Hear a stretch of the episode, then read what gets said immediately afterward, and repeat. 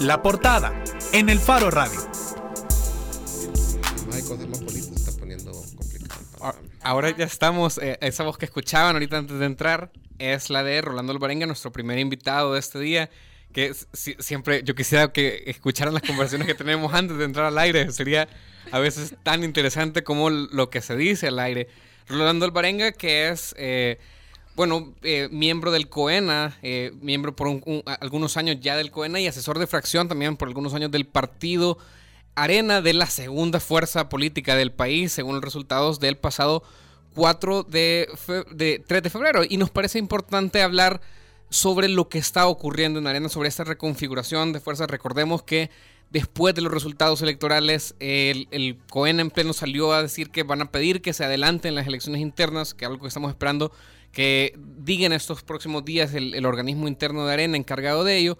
Y eh, han habido también voces que se levantan para decir, bueno, quiénes deberían de dirigir el COEN. Hace, hace una semana estuvimos acá al exdiputado Juan Valiente, también ahora miembro del sector empresarial, decir en, en este espacio sus opiniones sobre cómo algunos dirigentes del partido no deberían de ser, eh, tener esa doble función como empleados públicos. Hemos visto también eh, cómo desde el alcalde, el alcalde de San Salvador, Ernesto Mason, ha hablado acerca de cómo esta es, eh, esta es una situación que debe de corregirse, que ningún otro país en el mundo tiene una prohibición de este tipo. Y también estamos viendo otras cosas en Arena, es decir, diputados que están ya saliendo quizás fuera un poco de la línea del partido para apoyar algunas de las propuestas incipientes del presidente electo Nayib Bukele. Rolando, bienvenido, gracias por estar con nosotros. Eh, muchas gracias y siempre es un gusto venir aquí al Faro Radio. Rolando, empecemos un poco para eh, eh, hablando del el proceso de renovación de Arena. Cuando la, la- el COEN en pleno sale a decir, bueno, aceptamos eh, los resultados electorales, aceptamos lo, lo que ha ocurrido, aceptamos el mensaje, proponemos que se adelanten las elecciones internas. Eso es un reconocimiento de que la dirigencia de Arena falló en conducir el partido en, el camino para re- recobrar el órgano ejecutivo. No, eso simplemente fue una manera de decir, entendemos el mensaje que la población ha mandado y creemos que es importante una recomposición de toda la dirigencia para los retos que vienen en el futuro. Y en ese sentido, pues lo hemos platicado algunos. Yo en lo particular sí creo que es importante que entre gente nueva. Tengo mis dudas cómo balancearlo eso con la experiencia, porque también se necesita algo de experiencia en estos. En estos. Pero lo más importante es que haya una, una, una visión eh, nueva de lo que se, se necesita en la política en el país, lo que necesita para enfrentar los nuevos retos, para comprender también cómo, cómo ya opera eh, el tema de comunicaciones y cómo también los jóvenes visualizan lo que es importante y no en la política del país. Y yo creo que al final, eh, independientemente de los resultados, siempre creo yo que tendría que haberse hecho un, un cambio en, en la dirigencia del partido. Creo que es importante, es que eso tiene que irse renovando siempre, solo que ahora pues con una, con una visión un poquito más clara de, de qué es lo que la población está diciendo. Rolando, ¿cuál es el mensaje que entendieron? O sea, ¿qué es lo que la población dijo el 3 de febrero, según ustedes? Bueno, es, es- es- bastante claro que, que el candidato que ganó las elecciones tenía un mensaje bien fuerte en función de que aunque son tres, cuatro frases que no voy a repetir aquí porque todo el mundo las sabe, pero que daba entrever de que de alguna manera en un periodo largo de tantos años, pues de alguna manera él, él planteaba de que los problemas no se habían resuelto, que habían estado ya las dos fuerzas mayoritarias en el poder y luego se centraba mucho en los, en los, en los casos de, de corrupción. Eh, el mensaje era tan fuerte que teníamos un candidato que en mi criterio era el mejor candidato, eh, totalmente libre de cualquier cosa que uno pudiera haber dicho, porque no había ejercido ningún tipo de función pública, ni- ningún acto de corrupción. Y aún así, eh, creo que se vino un, un voto fuerte de, eh, de castigo y creo que es un momento de replantear cómo se va a hacer política, incluso en las, en las cosas fundamentales. Es decir, no solamente es un tema de, de, de forma, sino que de fondo. Eh, y creo que los partidos políticos que entiendan esto y, y reconviertan eso para, para ir a la vanguardia en un momento histórico tan diferente, eh, van a sobrevivir. Se, lo pregunto porque eh, parece que no era un mensaje exclusivo de esta elección. Es decir, ya en 2018, aunque Arena saque una mayoría de diputados, ya había reducido su caudal de votos. Ya venía también de dos elecciones presidenciales en las que no había ganado eh, el, Ejecutivo. Es decir, no sé si Arena entendió ese mensaje justo que la población eh, retoma en las elecciones pasadas, lo entendieron demasiado tarde. mire, en el caso de las presidenciales, yo le recuerdo que la última vez que ganamos, eh, ganamos con una diferencia de 500 mil votos, muy similar a lo que pasó esta vez. Las dos veces que perdimos, una vez la perdimos por 60 mil votos, ya la diferencia se había cerrado bastante. Y la última, que incluso fue cuestionada por los 21 mil votos que había impugnados, se eh, ganaron ellos por solo 6 mil votos. Eso daba ya como una tendencia a lo que posiblemente iba a pasar en esta elección presidencial. Eh, pero eh, se dio el fenómeno este que todos sabemos de, una fuerza distinta, que también tiene un poquito de discurso de, la, antipolítica, ¿verdad? Que, está pegando en diferentes partes, en diferentes partes del mundo. Y en, ese sentido creo que quizás no diría si es un error, pero la concepción del partido fue en su momento y, el equipo de comando de campaña, que eran, que eran otras gentes, centró la campaña mucho en las propuestas y se hablaba mucho de las propuestas que se iba a hacer, lo que se iba a hacer, cómo se iba a hacer. Eh, y parecería ser que en este momento eh, lo, que, lo que se proponía, es decir, por ejemplo, eh, cuando hablaba nuestro candidato de generar por lo menos 50 mil empleos anuales, o no sé, la cantidad de viviendas que se pudieran hacer anuales, la, eh, parecería ser que a la población eso al final no le importó. Prefirió irse con, con, con, el otro discurso, que tal vez no tenía ningún tipo de propuesta, pero que prefería ya de alguna manera ese voto de castigo que venía, eh, tanto también por el tema de la, de la antipolítica, más lo otro que habíamos mencionado.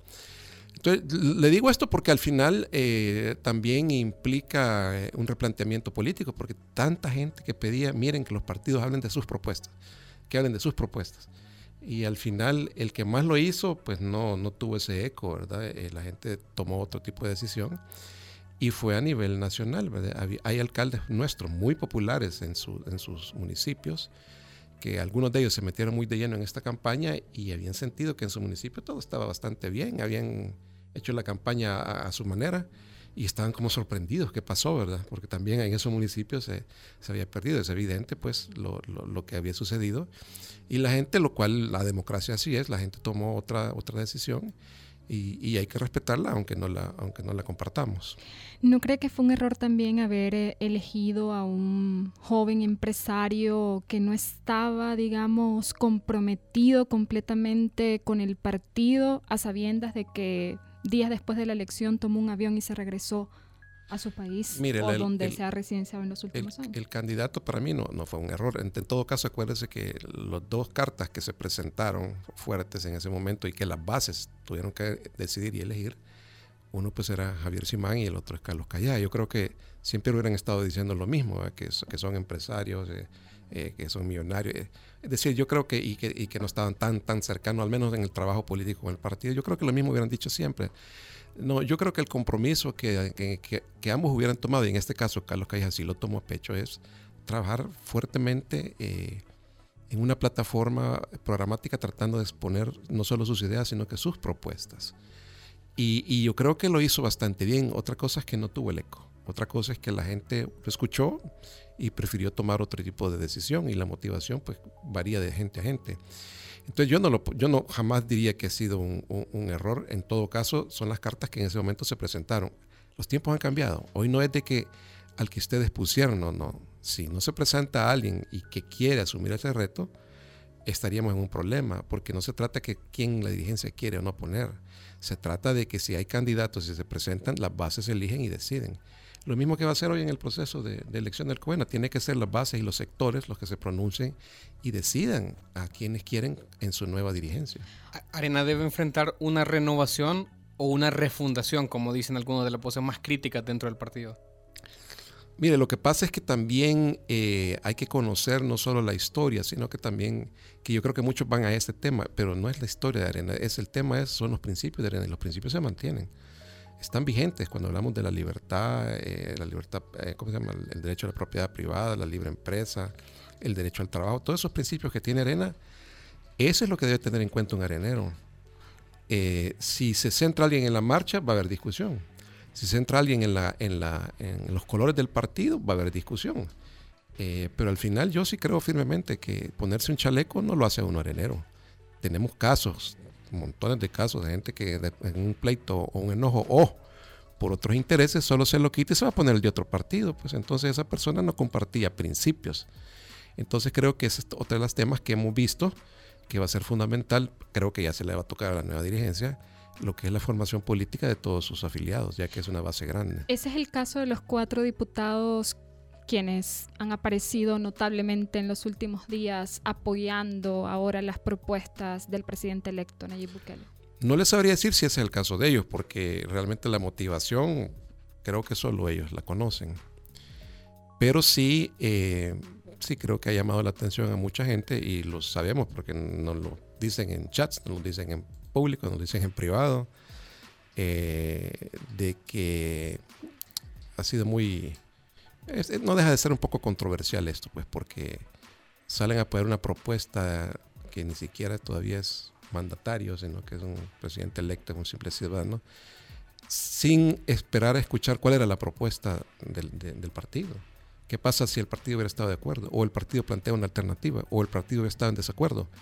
Eh, parecería ser que para ellos no pesaba los colores de la bandera, pues simplemente por la que fueron electos. Entonces, es controversial, pero habrá que ver eh, eh, más adelante, poco a poco, realmente cuáles son las, las, justificaciones o motivaciones, y me refiero a las, las verdaderas, pues porque públicamente cualquiera puede decir cualquier cosa, pero pero escuchaba hoy en la mañana también al, coordinador de la CEN diciendo que le parecía que era falta de, madurez y de conocimiento de algunos de ellos. No sé, ¿cuál es la motivación? No sé. Para, para quienes nos escuchan, estamos hablando de los diputados Milena Mayorga y Arturo Simeón Magaña, que es, este es su primer eh, periodo con Arena, primer periodo como diputados, y eh, de igual forma de Felisa Cristales, y también estamos hablando de Gustavo Escalante, que ya tiene algunos periodos eh, en, el, en el partido. Rolando, ¿y para usted qué son? O sea, ¿cómo catalogaría esas actuaciones de ellos, más allá de decir si son controversiales? ¿Son una falta de ética? ¿Son una falta de madurez? ¿Qué son esas actuaciones? Bueno, mira, yo sí creo que al final eh, lo, ideal sería que estas cosas se vayan resolviendo institucionalmente, ¿verdad? Por los mecanismos que tiene el partido para ver si eso es lo correcto o no es lo correcto. Eh, simplemente que estemos opinando cada miembro en público, unos a favor, otros con odio, otros con cólera, eso no va a resolver nada. Yo quizás quizás por mi formación de abogado siempre he sido más, más propenso a que las cosas se discutan dentro de la institucionalidad y dentro de la legalidad y las decisiones se tomen de esa manera. Entonces, eh, y además no estoy muy cerca ahorita como para saber realmente cuál es la motivación. Yo realmente no sé si, si los cuatro comparten la misma motivación o la de uno es por una cosa y otra de otra, no sé. Eh, y eso hay que, hay que irlo viendo eh, pronto. Pero, pero al final lo, importante es que este tipo de situaciones se superen en, función de que el partido, eh, independientemente de estos cuatro estén o no estén o lo que lo suceda, eh, al final lo importante es que el partido eh, tiene que hacer un giro, adecuarse a los nuevos momentos históricos. Y, y, en el interim que tenemos que estar pensando en hacer eso, sucede este evento que, que genera un gran ruido en la opinión pública y controversias en la opinión pública y yo sostengo que debe de, manejarse dentro de la institucionalidad. Cuando habla de que se debe manejar dentro de la institucionalidad interna del partido, hace referencia, por ejemplo, a que el Tribunal de Primera Instancia de Arena pueda actuar de oficio para determinar si hubo algún tipo de infracción por parte de estos diputados de los estatutos. Pues mire, yo creo que al final eh, parte de lo que buscó la, la reforma los estatutos que se hicieron hace un par de años era ir generando más institucionalidad, que de alguna manera no existiera un COENA tan todopoderoso como era antes, y la gente creo que eso no lo entiende. Eh, y por eso es que se crearon los tribunales de ética de primera instancia, eh, la comisión política, lo, las atribuciones que tiene el COENA. Eh, yo no les sabría decir hasta dónde eso pueda suceder o no, porque no, no es algo en lo que se ha discutido. Sé que Sé que se va a tratar en algún momento en conjunto entre, entre, entre la Comisión Política y COENA, pero eh, también hay que reconocer que los problemas del país son tan grandes que no nos podemos quedar centrados en una discusión, algo de algo que sí es cierto, nos afecta internamente, pero, pero eh, los temas de, de, país y de nación son tan grandes en este momento y desde nuestra perspectiva, los riesgos que trae este nuevo gobierno que va a entrar. Entonces, créame que estamos pensando más en eso que en, una cosa de esta naturaleza. Ahora, desde afuera uno ve, por ejemplo, y se queda así como, bueno, ¿qué está pasando dentro de Arena? ¿No? Es decir, por un lado, diferentes voceros pidiendo refundación o renovación, por otro lado, este bloque de diputados rebeldes y consideraría que lo que pase dentro de Arena, por ejemplo, puede terminar influyendo en cómo se mueva la fracción en la Asamblea Legislativa, que al final es la que va a tener por lo menos el poder de decisión de alguna manera en estos dos próximos años, tomando en cuenta que es Arena quien tiene hasta ahora eh, la mayoría de la, de la fracción. Eh, es decir, eh, este interín no le puede resultar más bien desastroso para el partido en la Asamblea Legislativa. Mire, yo creo que depende de cómo se vaya manejando estas situaciones hay mucha gente eh, que no logra percibir que en la fracción siempre ha habido diversidad de opiniones. Lo que pasa es que se ha visto que al final, siempre, o al menos así era antes, al final había cierta unidad en las posiciones que se tomaban, aunque las discusiones hayan sido muy fuertes, precisamente porque éramos un bloque que teníamos que hacer frente a otro bloque, que en, este caso éramos ya oposición, no solo al bloque parlamentario del FMLN, sino que al gobierno. Y cuando éramos gobierno, pues de alguna manera eh, salir en defensa de las posiciones del gobierno de aquel entonces o de aquellos entonces. Entonces, eh, todo eso tiene que irse readecuando, eh, escuchando y manejando posiblemente de, de, otra manera, pero, pero es importante que al final todos entiendan, entraron por el color de una bandera cualquiera de ellos que tratara, no me estoy hablando de los cuatro, no, estoy hablando de los 37, cualquiera de ellos que dijera yo me quiero tener independiente, yo le diría hágalo, vamos a ver si gana. Rolando, Arena teme que Bukele desgrane a la fracción. Arena teme que el presidente electo Nayib Bukele desgrane a la fracción como lo estaríamos pues posiblemente proyectando a raíz de estas posiciones de estos diputados. Yo creo que es difícil pronosticar qué va a pasar pero creo que en la visión de, ese posible gobierno que viene, creo que a lo que van es algo más grande. No creo que estamos hablando simplemente de la fracción de arena. Eh, mientras no comprueben lo contrario, ya con hechos cuando tomen posesión, eh, creemos que van no solo contra todos los partidos políticos existentes, sino que posiblemente vayan en una visión distinta de cómo debe operar el sistema político.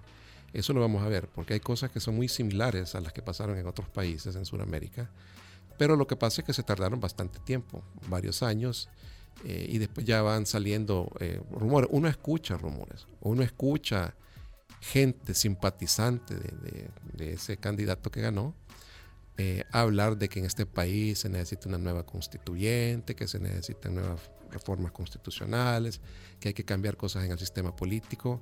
Y cuando uno las escucha, dice, ¿será casualidad que estos son simpatizantes de esto? O simplemente ellos andan con eso, pero los que, los que van a tomar las decisiones no. Entonces yo creo que es más, es, ojalá los hechos nos demuestren que nos equivocamos en esa apreciación, pero ahorita hay muchos sectores preocupados por eso. Eh, Incluye eso, búsqueda de reelección, etcétera, aunque se lleva su tiempo. Obviamente, aunque lleva su tiempo. Y me da la impresión que, que que, puede ser que hay algunos sectores con ese temor que se estén acercando a los, al nuevo gobierno como para, para que eso no suceda. ¿Sectores de qué tipo? ¿Me habla de sectores de todo tipo, de todo tipo. o sea, no, aquí no, no hablemos. Por ejemplo, es cierto que hay una gran afinidad siempre entre, entre El Salvador y Estados Unidos, pero puede ser que ese acercamiento que hay ahorita con el nuevo presidente electo es una manera de, ir diciendo, hey, calmemos la verdad, vamos a ver qué es lo que sucede. Pero yo, yo le diría una cosa, eh, si eso se da, entonces sí van a encontrar una oposición férrea, fuerte y dura de arena contra el que quiera hacer eso. Si se da que pedir una reforma a la Constitución. Sí, todo eso que de lo que estamos hablando, que ya atenta todo el sistema político. Y el, y el esquema es, porque así fue en Sudamérica, es ir poniéndose que es que el pueblo pide, el pueblo quiere.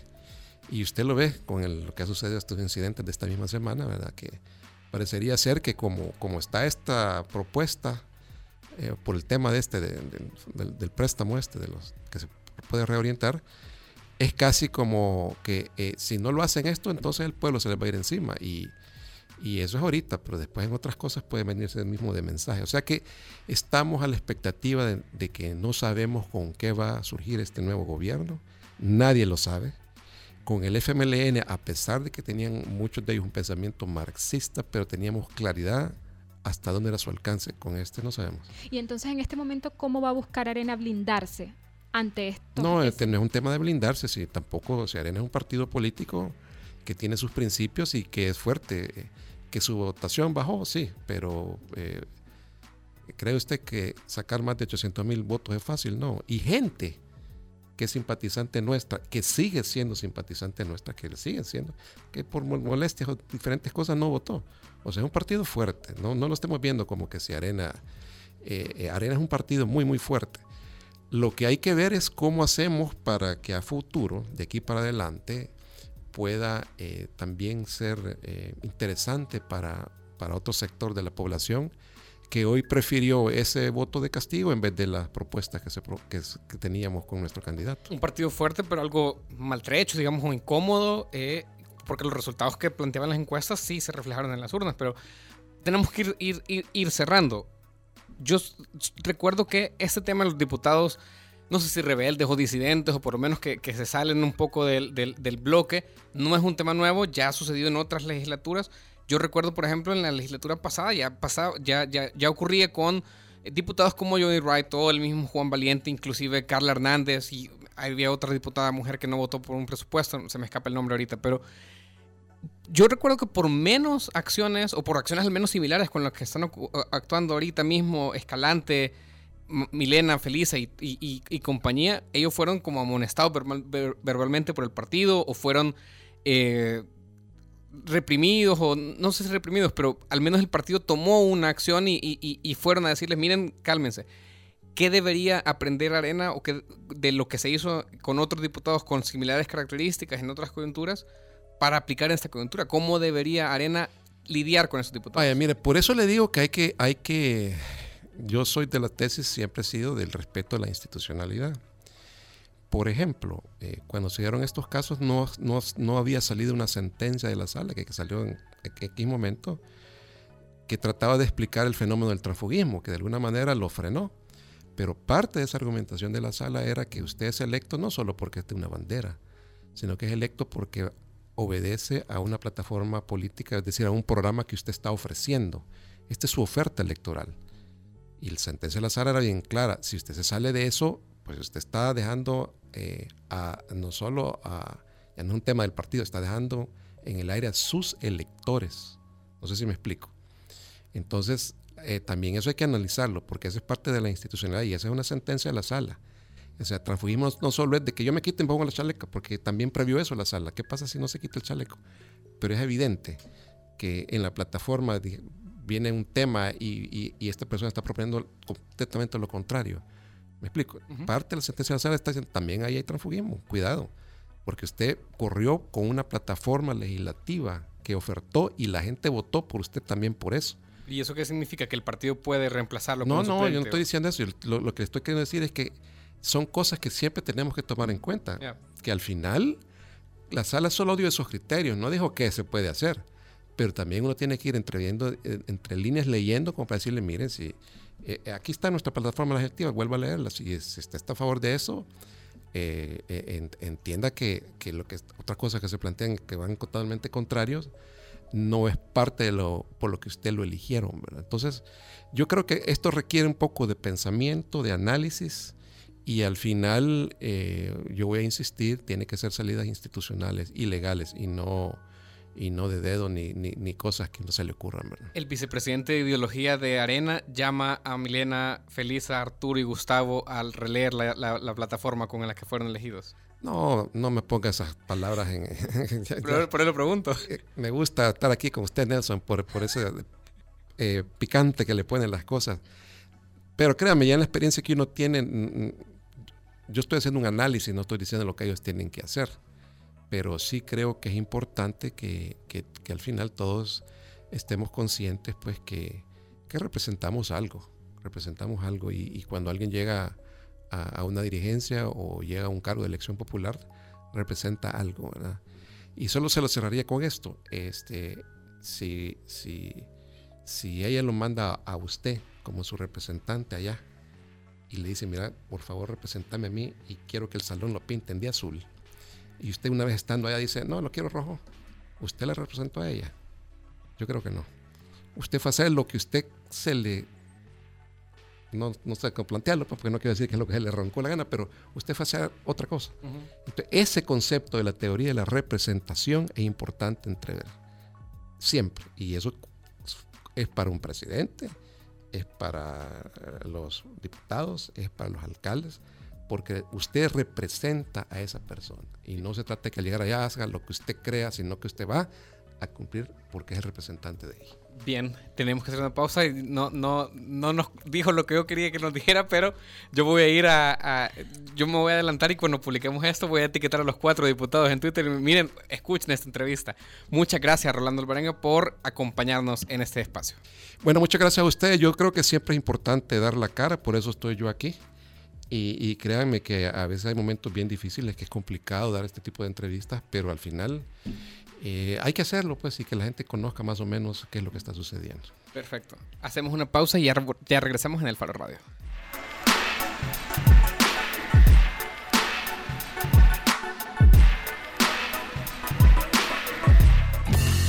Estás escuchando 105.3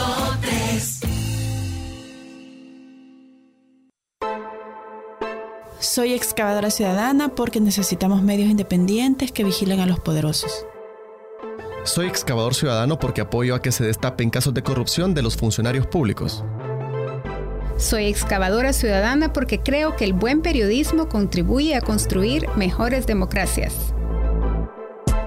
Desde hace 20 años, El Faro hace periodismo sin ataduras a intereses políticos ni económicos.